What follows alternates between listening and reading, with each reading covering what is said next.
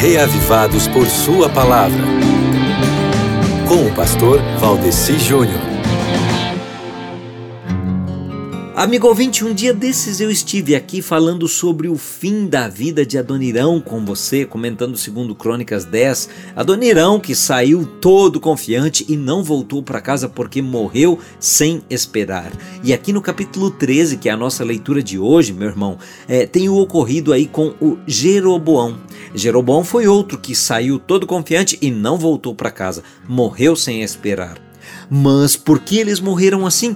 Quer saber por quê? Você precisa ler segundo Crônicas. Amigo, a vida é simples e curta. Uns 70 anos, 100 no máximo aqui nesse planeta, e aí a gente se vai. Agora, depois da morte, tem uma eternidade. E aí, onde é que você quer passar a sua eternidade?